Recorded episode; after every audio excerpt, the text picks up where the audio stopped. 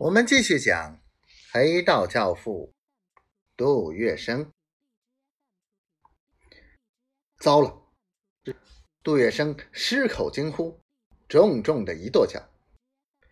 从虹口警署的各个门窗，枪弹横飞，直指向警署大门的青帮子弟。早已有人身受枪伤，躺在血泊之中，呻吟哀嚎。青帮子弟兵也不是好惹的，一上阵便吃了亏。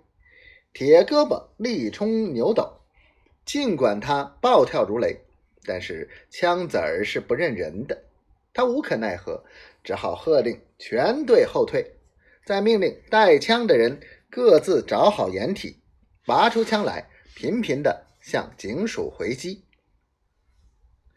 双方正在相持。枪弹吃当的飞，杜月笙在三名保镖的簇拥之下，来到了最危险的地带。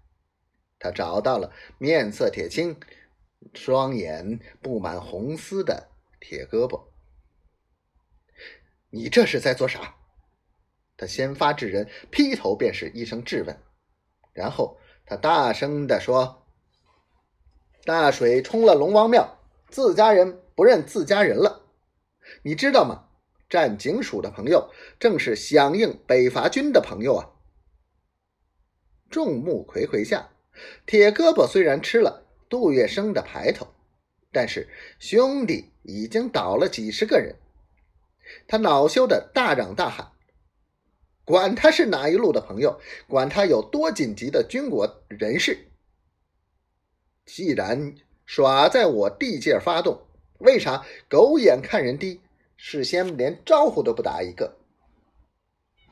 看到铁胳膊的情绪反应，杜月笙知道他已因激怒而丧失理智，于是他回头一笑，伸手揽住铁胳膊的肩膀，十分亲热的对他说：“你总是这么直心度肠，你也不想一想。”人家既然是在办军国大事，当然就要保守机密。杜月笙说完，也不等待铁胳膊回答，自作主张的开始代替他的同参弟兄，大声发出命令：全体解散，各自回家。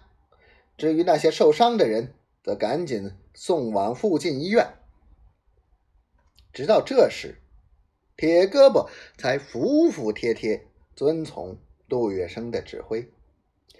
他和杜月笙一字并肩，低声的告诉他说：“我方才还拨了一路人马，叫他们去攻打湖州会馆里面的总工会，